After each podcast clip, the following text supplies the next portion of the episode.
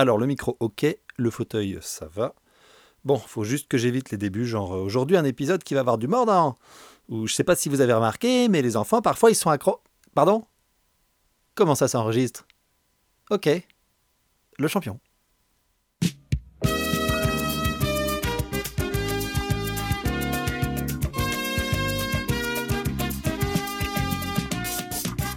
Bonjour et bienvenue dans Facile à dire, le podcast qui raconte les tout petits aux tout grands. Je suis Vier et grâce à mes bons calembours subtilement dissimulés dans les premières secondes de cet épisode, vous aurez à coup sûr compris qu'on va causer ratiche, on va parler incisive, canine et molaire, mais aussi pulsion, douleur et incompréhension partagée, bref, la morsure. Bah c'est quoi?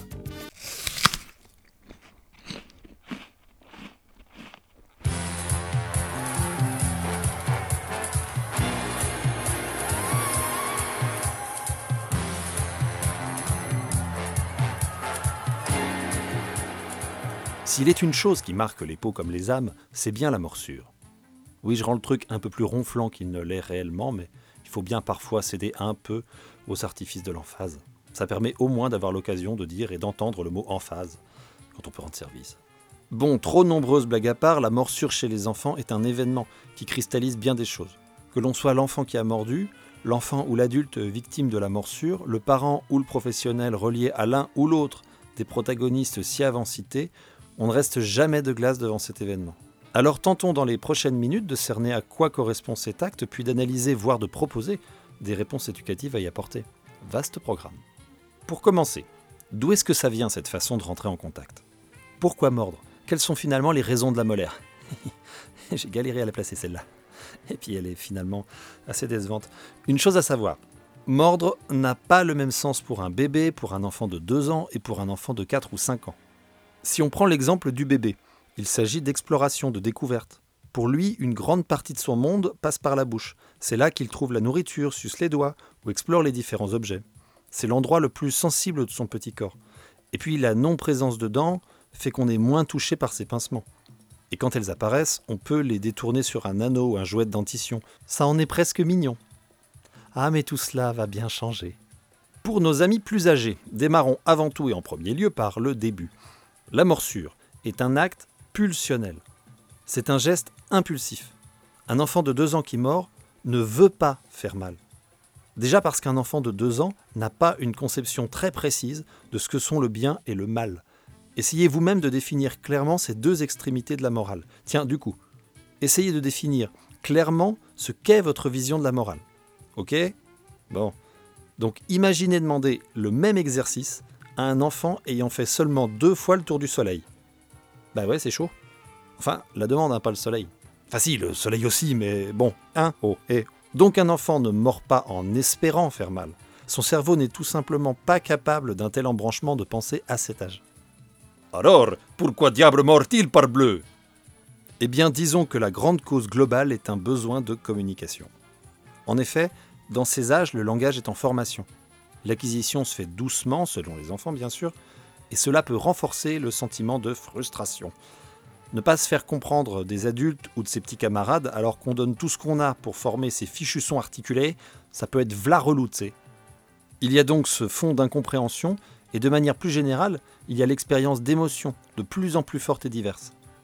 Faisons le même travail que pour le bien et le mal. Essayez de vous rendre compte de l'impact de vos émotions sur votre comportement. Ok? Eh bien un enfant va devoir gérer cela comme vous, mais sans l'expérience d'une vie qui, avec un peu de chance, aide quand même à diriger un tantinet nos colères, joies, désirs et tous les autres, etc. Pour tenter de cerner un peu les différentes causes possibles d'un coup de croc, je vous propose cette petite liste tellement pas exhaustive que j'en ai presque honte. Presque. Donc, un marmot a tendance à croquer quand? Il est en colère, il souhaite reprendre un objet ou désire ardemment celui d'un autre, il est fatigué, il s'amuse et malheureusement ne mesure pas sa force. Il est très excité, il veut exprimer sa joie, son affection, et la morsure vient libérer ses tensions. Alors petite parenthèse sur ce point, la bouche est le vecteur des bisous et autres marques de tendresse. Il semble que certains petits aient parfois un peu de mal à gérer le volume de ce qu'ils considèrent peut-être comme un tendre baiser. Il peut vivre un moment stressant, un changement de ses habitudes, l'arrivée d'un frère ou d'une sœur, un déménagement, ou la joie débordante d'être entouré d'une dizaine de congénères hurlants et sautillants dans certains instants d'une journée en crèche par exemple. Il veut attirer l'attention des adultes, il a bien compris que c'est une bonne façon d'y arriver, il se défend, il a été témoin ou victime de gestes agressifs.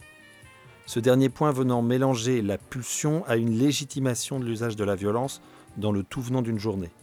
Alors on est là dans un délire assez différent de la, disons, simple morsure passagère.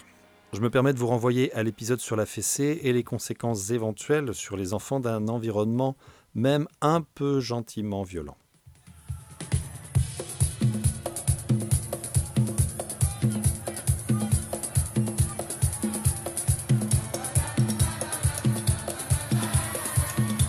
C'est bon, vous avez tout noté Très bien.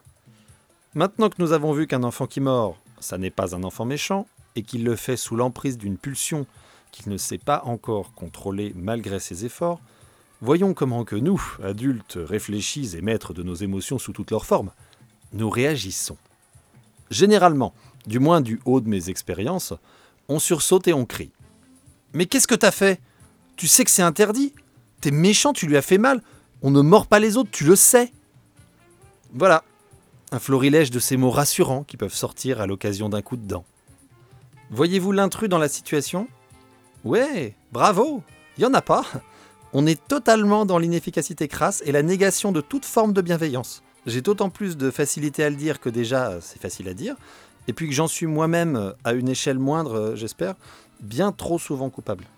Cette réaction épidermique, ce sursaut face à l'agression et ce qu'elle laisse comme trace sur le corps de la victime, le symbole de l'interdit anthropophagique, ou juste mon souvenir de Oh là là, comment ça fait trop mal de se faire mordre déclenche sans doute l'élévation de ma voix et les mauvais mots sortant de ma bouche. L'autre versant qui peut être mal géré de ce genre de situation, c'est la façon de prendre en compte la victime. On peut parfois s'attarder sur le grondage de l'accusé et oublier un peu de prendre soin de notre mordu. Pour être honnête, j'ai eu la chance de ne pas en être témoin, au niveau professionnel en tout cas. Les collègues que j'ai pu croiser en crèche avaient pour la plupart, et encore une fois, je m'inclus dans ces vilaines réactions, tendance à monter la voix face à ces événements. Mais leur prise en compte du croquet se faisait plutôt dans le bon sens. C'est là qu'on voit comment qu'elles sont chouettes nos formations. J'en profite pour lâcher un big up à la rive de Nantes. Montrer les conséquences de son geste à l'enfant qui a mordu, l'état de son ou de sa petite camarade, généralement en pleurs, lui signifier que cette douleur est là à cause de lui, ça peut paraître un peu fort comme expression, mais je reviendrai sur les façons d'en parler tout à l'heure, c'est très important. Écouter ce que l'enfant mordu a à en dire ou verbaliser sa douleur s'il ne parle pas encore, c'est essentiel. La petite erreur, euh, souvent commise, est de demander une réparation à l'accusé envers la victime. Le truc typique, c'est de pousser à faire un bisou. Bon, déjà la gestion buccale ne semble pas le point fort de notre pénitent sur le moment, mais en plus on va directement lui demander de réutiliser l'objet du délit. Alors ça se discute, mais de mon point de vue, c'est pas top top. Et puis en faisant ainsi, on peut en venir à nier sa colère et son désir pulsionnel. La réparation n'a aucun sens pour cet enfant qui, encore une fois, n'a pas un cerveau prêt pour saisir les subtilités philosophiques du bien et du mal. Et puis, notre petite victime dans tout ça. Entre parenthèses, vous avez vu la pirouette rhétorique? Petite victime? Déjà victime c'est chaud, mais si en précisant petite, je n'attrape pas votre attention par le col d'un profond sentiment de justice, je veux bien manger mon manuel des éléments de langage et de manipulation pour les nuls. Donc, notre si petite et innocente victime de la barbarie infantile, elle n'a peut-être pas envie de se faire bisouter. Parce qu'elle aussi galère avec ce bien et ce mal qui entourent les réactions des adultes. Elle vient de se faire manger le bras. Elle sait qu'elle a mal et qu'elle le doit à celui à qui on demande de s'approcher à nouveau d'elle et de rentrer en contact encore une fois, et avec la bouche. Bon, peut-être peut-on éviter la chose.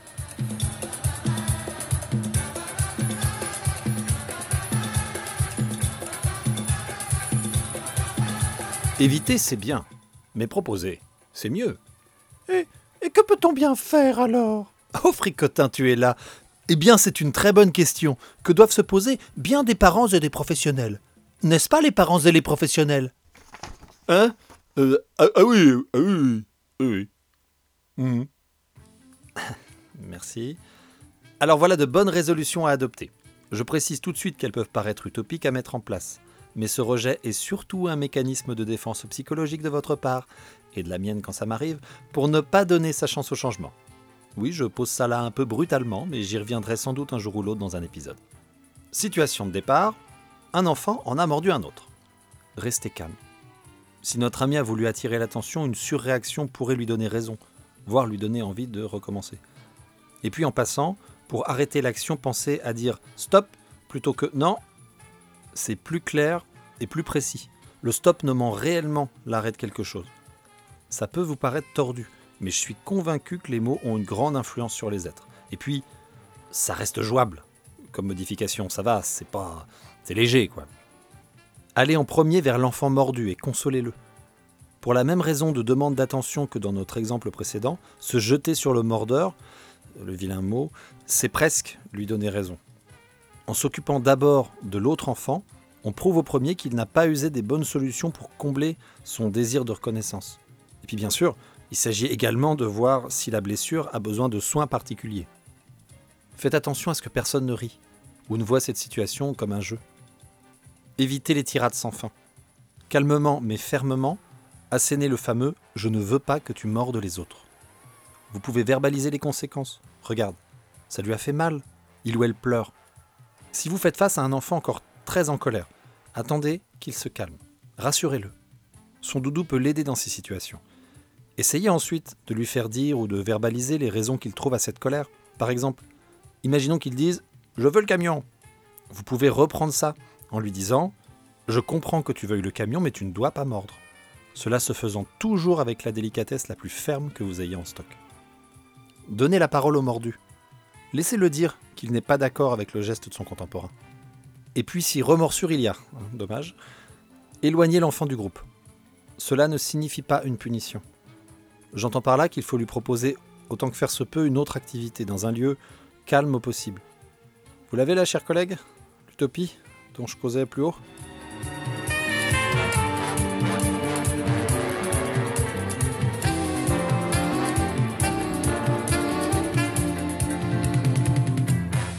Allez, avant de faire un point conclusif et global, je vais vous évoquer quelques pistes de prévention. Le contexte est souvent un grand responsable de la mise en application d'une morsure. Donc faites au plus du mieux pour éviter les environnements stressants. Essayer de comprendre ce qui a pu entraîner ce type d'acte est une bonne manière de tenter de ne pas reproduire les aléas de cette situation. Valorisez l'enfant quand il fait des choses bien. Il n'y a rien de meilleur pour renforcer les bons comportements. Confiez-lui des choses à faire, des petites missions quand vous le sentez nerveux. Les enfants adorent qu'on leur fasse confiance. Ils aiment beaucoup aider, et leur esprit focalisé sur ces tâches très importantes pour eux, ils n'auront plus à penser à grignoter un copain. Aidez votre enfant à nommer ses émotions. Plus il pourra les comprendre, les connaître, mieux il tentera de les apprivoiser.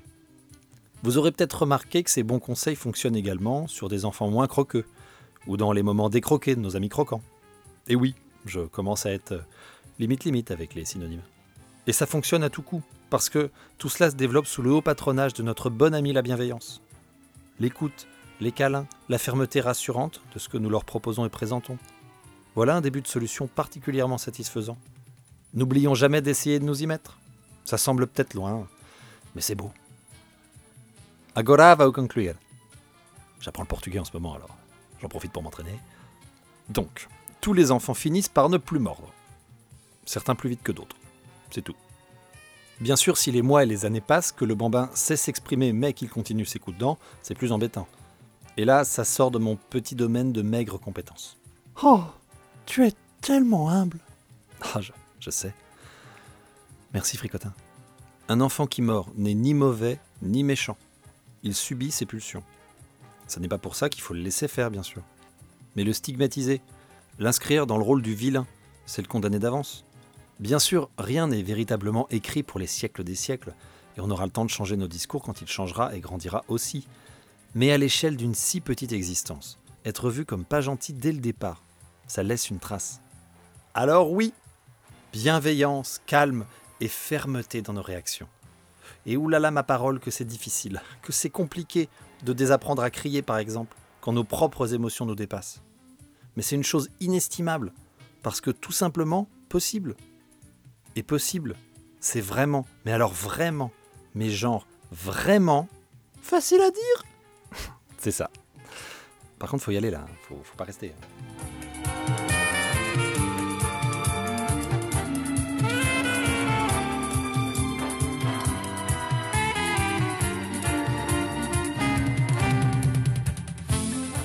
Merci à vous tous et toutes pour votre intérêt, votre curiosité à laisser traîner vos oreilles sur ces podcasts. Évidemment, nous pouvons nous croiser euh, en chair et en clavier euh, sur les différents réseaux sociaux qui sont le mail facile à dire à gmail.com, l'Instagram qui est aussi facile à dire, et puis euh, le Twitter qui doit être facile à dire, lui, la page Facebook est aussi facile à dire. Des gros bisous aux gens de Ocha qui hébergent si professionnellement et sympathiquement ce podcast. Hein. Alors euh, évidemment, statistiquement, je ne sais absolument pas comment les autres hébergent euh, des podcasts, mais euh, ceux-là le font bien et donc ça mérite quand même un peu de, peu de tendresse. Alors je vais donc tenter des petites recommandations, hein, qu'on appelle les recos dans le milieu, et qui seront sans doute déjà recommandées par plein de gens, étant donné mon niveau de ringardise assez stratosphérique. Et c'est pas gentil pour la stratosphère. Et je vais vous parler pour cette première d'un ami. Hein, c'est une sorte de placement produit, mais dont je n'ai absolument pas envie de connaître la rémunération. Et c'est une chaîne YouTube qui s'appelle Copain du Web. Je pense que certains et certaines d'entre vous viennent déjà de sa part, donc euh, pour cela, écoutez, retournez-y, ça fait jamais de mal. Et pour les autres, allez découvrir cet univers que je ne peux que qualifier de euh, différent. En théorie, vous devriez apprendre des choses tout en rigolant de choses dont vous n'imaginiez pas rigoler une seconde auparavant. Et puis, il a un très joli chat. Voilà, Allez, moi je vous dis à bientôt et je vous offre ce terriblement conclusif. Ciao